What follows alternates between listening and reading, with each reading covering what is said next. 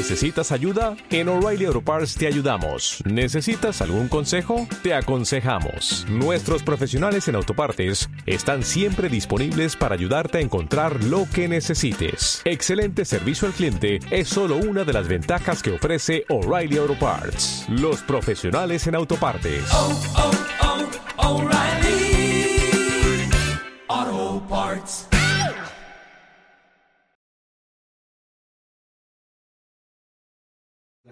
A mí me gustaría hablaros, yo digo no voy a ser muy largo, de verdad, pero me gustaría hablaros de una palabra que habéis mencionado muchos de vosotros, que es el legado. Y fijaros bien, el legado del hermano Dross, pero que yo he puesto el hermano Dross más pequeñito, porque sea que lo conociéramos o no, algunos de vosotros, tiene sentido, hermanos, que reflexionemos sobre la importancia de lo que significa el legado y luego hay otro subtítulo que se llama La memoria del corazón. El texto es el Salmo 103 que hemos leído al principio. Bendice alma mía al Señor, bendiga todo mi ser, su santo nombre. Bendice alma mía al Señor y no olvides ninguno de sus beneficios. El legado, según el diccionario, es igual que la herencia, aquello que se deja o se transmite a los sucesores, sea cosa material o inmaterial. Y yo quería decir una cosa al principio. Cuando el hermano murió, hace ahora 38 años, él tenía herederos legales, legítimos y legales, que eran su esposa y sus cuatro hijos.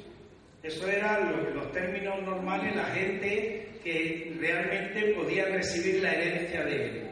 Pero además, ¿cuántos entre ellos nosotros, cuántos fuimos beneficiados por el legado, porque dice que es algo material o inmaterial, por el legado, cuántos fuimos enriquecidos por la vida del hermano de los.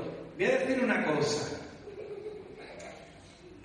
la familia se puso la bota con todo lo que dejó el padre, ¿verdad?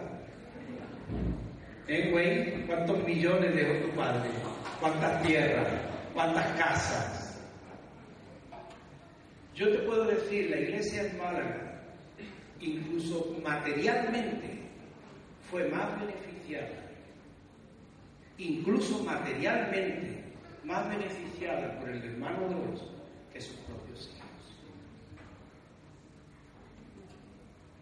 Él en su actitud era lo que habéis dicho, un padre. Y el padre es lo que decía San Pablo, no busco lo vuestro sino a vosotros. Porque no es el hijo el que tiene que atesorar para el padre, sino que es el padre el que tiene que atesorar para los hijos. Ese es un aspecto del ministerio de los muchos que podríamos mencionar del hermano Dios, que es, hermano, yo, yo soy pastor digno de mi salario, por 38 años la iglesia me ha mantenido con una fidelidad tremenda. Todos debemos dar gracias a Dios por esa fidelidad. Pero hermano, y el hermano no recibió apoyo, no nuestro, de los hermanos en Canadá, de hermanos en, en otras partes, pero con qué, con qué corazón él trató de bendecir, y ya digo, hasta materialmente, mucho más que lo que él podía tratar de beneficiar a su propia persona. Cuál sea el legado del hermano Dross o cuál sea el legado que la vida te está dejando, es algo que, por supuesto, yo no te voy a responder. Porque eso es algo que cada uno tenemos que buscar nuestra respuesta. Y, y, y qué precioso que estos días puedan servir para inspirar, ya sea, ya digo, para los que le hemos conocido o para cualquiera de nosotros, ¿Qué está dejando la vida? ¿Qué está dejando lo que vivo, mis experiencias, mis encuentros con la gente? ¿Qué me está dejando como legado, como herencia? Y entender que esa tarea no me la va a contestar nadie, sino yo a mí mismo en algo que es lo que yo aquí describo, hermano, algo que necesitamos y que gracias a Dios el Espíritu Santo está siempre tratando de mostrarnos. Yo para sacarle a la vida el legado de la gente que me viene a bendecir o incluso a poder tener una experiencia del tipo que sea, yo necesito la memoria, pero la memoria del corazón. Eh, eh, hermanos, qué cosa más preciosa, entender en Dios, en esa vida abundante que Él nos promete. Esa vida abundante tiene muchos aspectos en los que hay un río de Dios que nos enriquece y en ese sentido, cuando yo quiero mencionarte brevemente de la memoria del corazón, yo pongo aquí, dice, es una capacidad del alma de nuestra inteligencia emocional, de nuestro ser íntimo, que, que implica tres cosas. Capacidad de recordar, no en el sentido general, sino en el sentido de qué puedo yo sacar de lo que llevo vivido, de aquellas cosas que me han pasado, de las circunstancias que he tenido que soportar. Capacidad de recordar, capacidad de leer o comprender eso que he vivido y capacidad de narrar o poder hacer algo concreto de lo que me ha, de lo que ha sido esa experiencia. Muy brevemente, capacidad de recordar. No olvides, alma mía, ninguno de beneficios. Eso va más allá de la simple memoria. A veces la memoria está llena de recuerdos, pero no estamos hablando de esa capacidad de la mente. Estamos hablando de una memoria del alma, la memoria del corazón. Ese modo de recordar, he escrito aquí, ese modo de sentir y de vivir lo que recordamos, que lo hace tremendamente valioso para nuestro presente. Esa capacidad de recordar. Yo le digo al Señor, Señor, ayúdame. Y el Señor dice, y a esto se refería a Jesús cuando decía del Espíritu Santo en Juan 4, 26. No sé si estará por ahí el versículo, pero yo te lo leo en un momento. Está por ahí el versículo eh,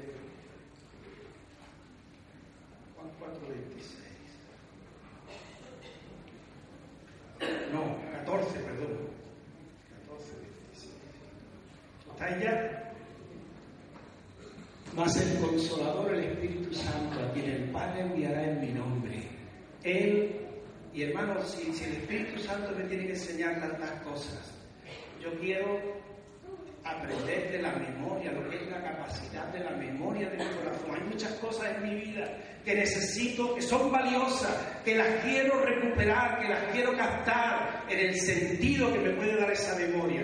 Dice, Él os enseñará todas las cosas y os recordará todo lo que yo os he dicho.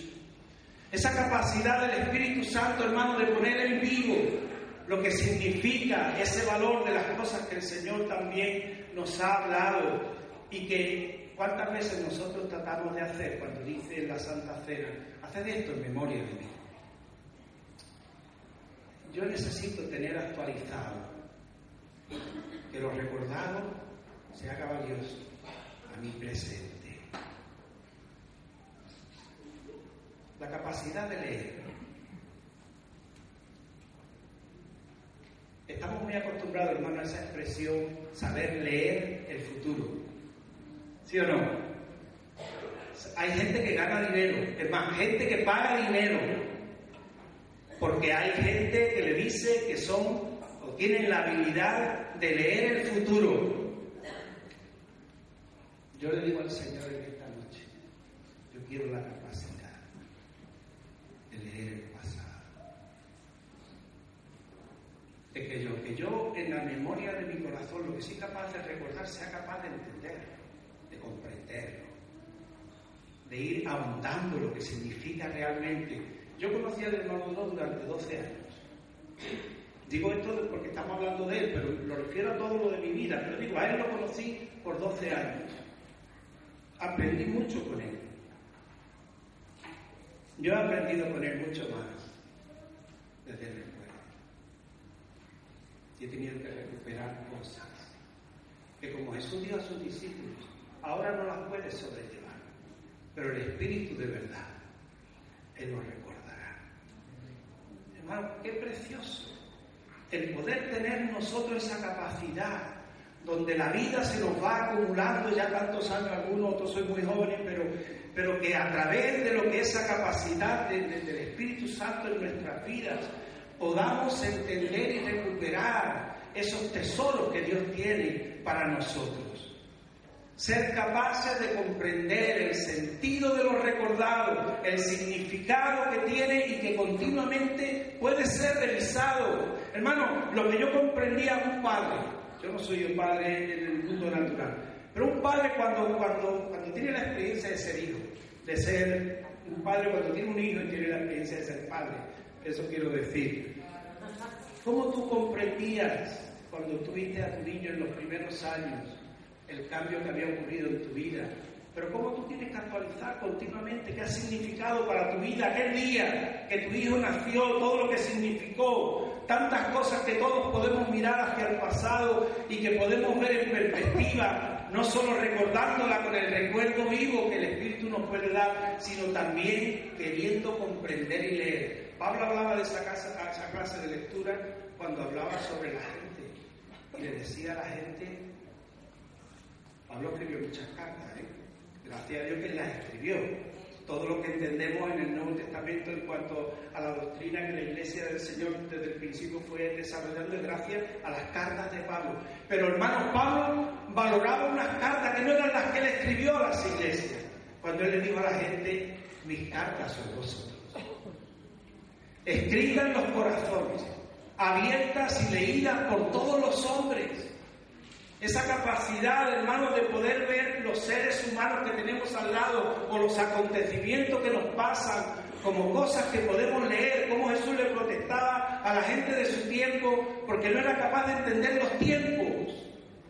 Hermano, esa capacidad lectora tan importante, muchas veces lo he dicho aquí en Málaga, yo dije cuando tenía cinco años, me acuerdo, ya sé leer, ya me habían dicho que yo sabía leer porque sabía poner la M con la A y la M con la A que decía mamá.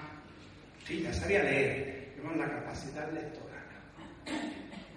El, que nosotros podamos tener en el corazón la capacidad de recordar de una manera viva y darle entendimiento y comprensión a las cosas que están ahí y que es un legado que la vida nos quiere dar, es algo que debemos anhelar de parte del Espíritu Santo. Dice Pablo en Efesios, y que sean alumbrados los ojos de vuestro entendimiento. Memoria. Sean alumbrados los ojos de vuestro entendimiento para que sepáis cuál es la esperanza que os ha llamado. Haya más capacidad en vosotros para entender cuáles son las riquezas de la gloria de su herencia, de su legado en los santos. Hay tanto que yo puedo comprender de la salvación todavía. No que me voy al cielo, no estoy hablando de eso. ¿Qué significa Dios en mi vida, en mi tiempo, en mis circunstancias, con la gente que vivo, con mi familia, con mi ministerio?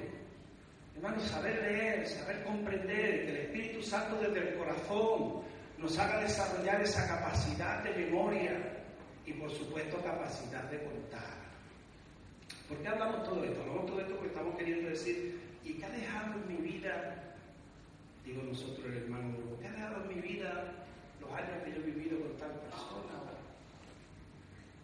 Si pudiéramos descubrir, hermanos, cosas que parecen insignificantes, pero que el Espíritu Santo las puede poner en vivo. Capacidad de contar, porque como dice el romano, hermanos, con el corazón se cree justicia. Pero con la boca se confiesa. Qué bueno es poder nosotros entender de que lo que hay en mí yo debo de ser capaz de verbalizarlo, pero no no de, palabras, no de contar historias, hermano, no de inventarnos batallitas, no es de la verborrea que nosotros podemos tener en un momento determinado. Debe haber un discurso, una explicación desde mi corazón de lo que soy, de lo que significan las cosas que hay en mi vida, de las cuales yo puedo testificar, entre otras cosas, el Evangelio de Dios, por supuesto.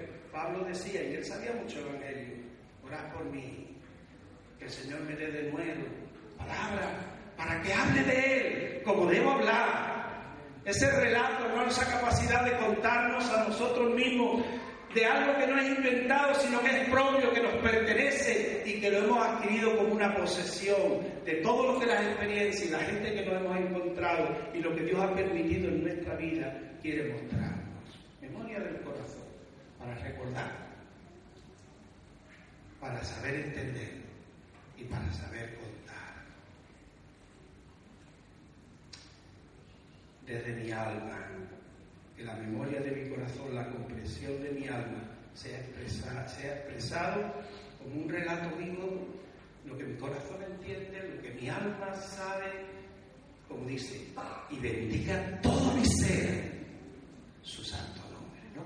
Todo mi ser que yo pueda hacer una carta escrita, un relato de lo que significa todo lo que Dios ha puesto en mi corazón. Termino, hermano, termino y quiero usar un texto, un clásico de la literatura universal. Un clásico de la literatura universal infantil. Yo miro para arriba, perdón, y para abajo también. Infantil. Un cuento famosísimo. El gato con botas. ¿Lo has leído? ¿Lo conoces? ¿Alguien que no lo conozca? Voy a leer solo una parte. Porque aquí habla de herencia, hermano, habla de legados. Y dice, había una vez un molinero, muy pobre, que cuando murió solo pudo dejar a sus hijos por herencia el molino, un asno y un gato. De tu padre no tenía ni eso, un coche quizá. Un molino, un asno y un gato. En el reparto el molino fue para el mayor y el asno para el segundo. Pero para el más pequeño solo quedó el gato. Importante, hermanos, esto del legado. El hijo menor, cuando supo su suerte, se lamentaba y decía, ¿y ahora qué haré? Mis hermanos trabajarán juntos con el molino, la, la mula o el asno y harán fortuna, pero yo solo tengo este pobre gato. Y el gato que no andaba muy lejos le contestó, no os preocupéis, mi señor. Estoy seguro de que os seré más valioso de lo que pensáis. ¿Ah, sí? Dijo el amigo El gato le respondió, dame un par de botas y un saco y te lo demostraré. ¿Qué quiere decir para mí esta historia? Muchas veces, hermanos, la herencia que la vida nos deja no nos parece la mejor.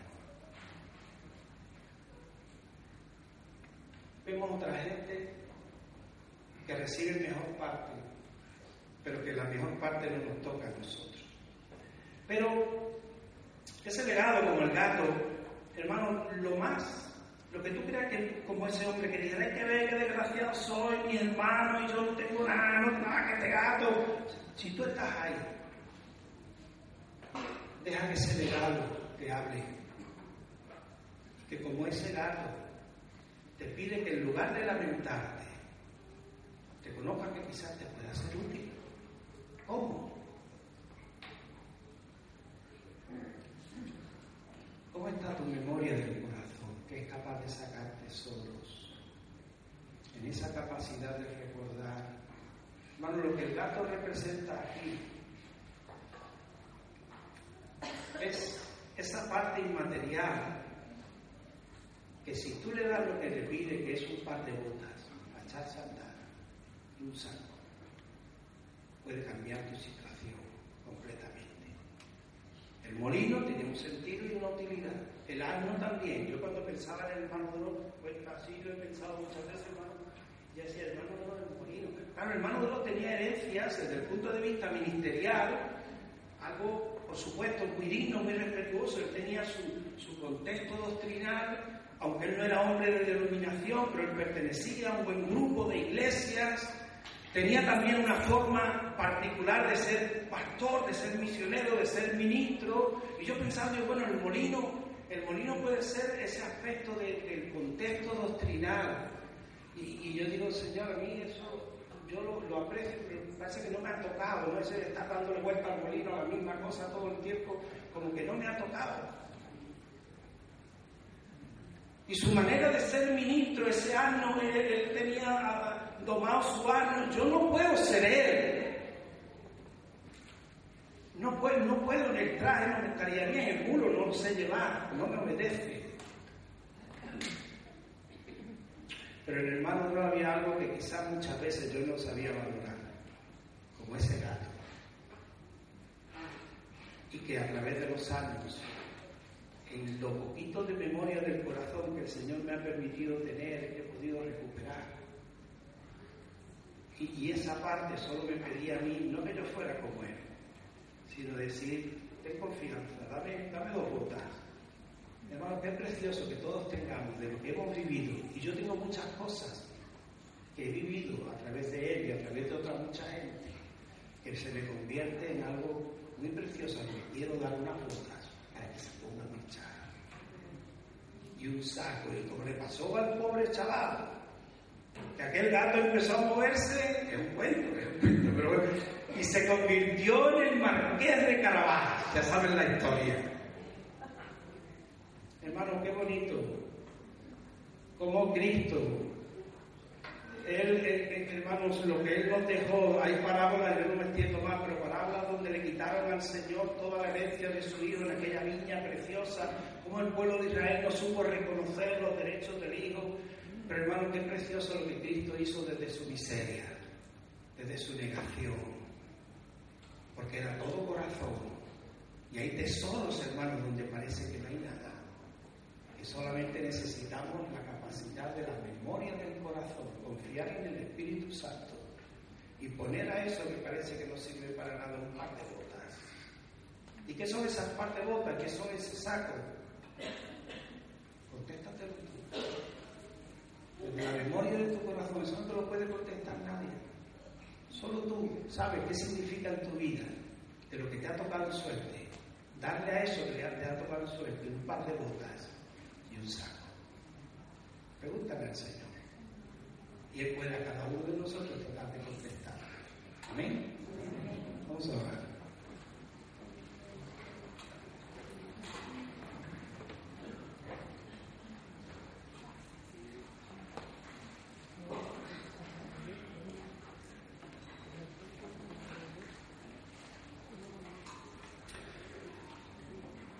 Padre amado, tu palabra declara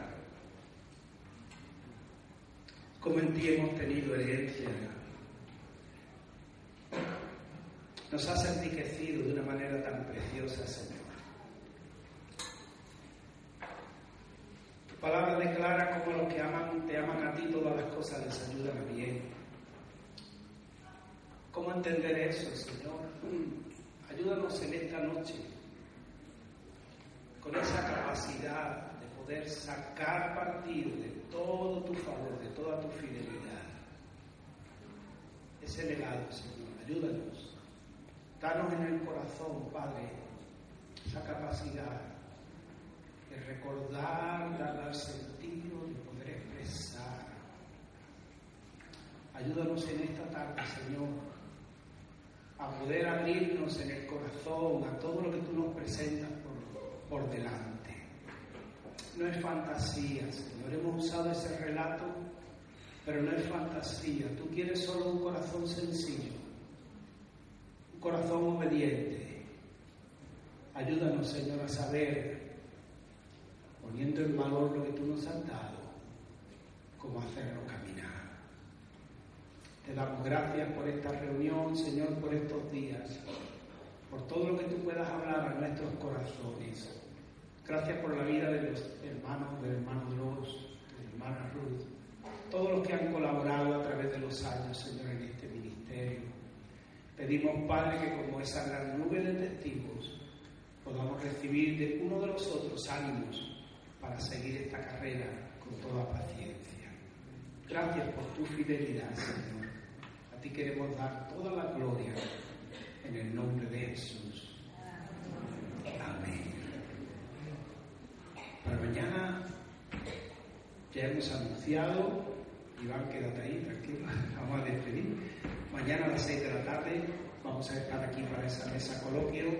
A las 8 empieza la reunión. Hermano Way, hermano Way, hermano eh, Werner, ellos van a estar tiempo haciendo mención de la familia y compartiendo con nosotros. Y después vamos a tener un refrigerio, no será una cena, pero sí algo que con toda buena voluntad queremos disfrutar todos juntos, como el culto es eh, viernes y estamos en la víspera del sábado, podemos estar un poco más relajados. Hermano, que el Señor nos bendiga y nos saludamos en el amor del Señor.